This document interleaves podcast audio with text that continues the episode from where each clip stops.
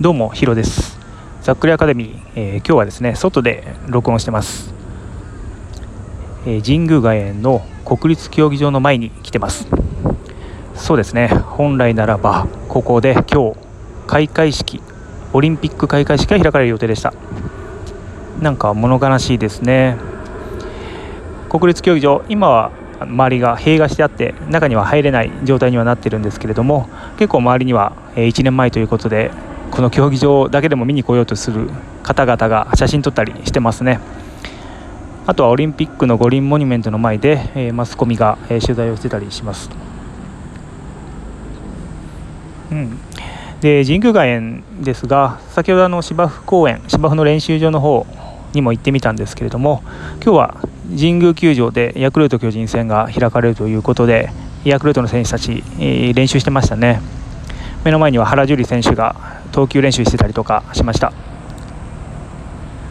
そういえば原樹里選手まだ今年出たかな？1回出たかなぐらいのレベルですかね。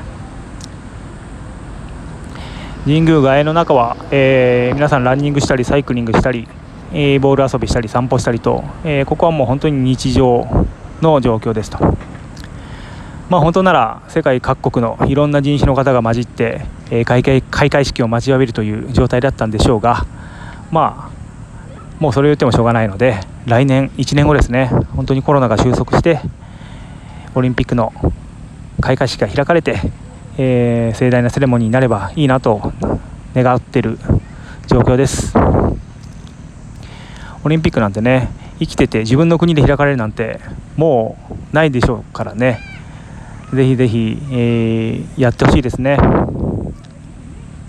コロナめ早く収束しろという感じですが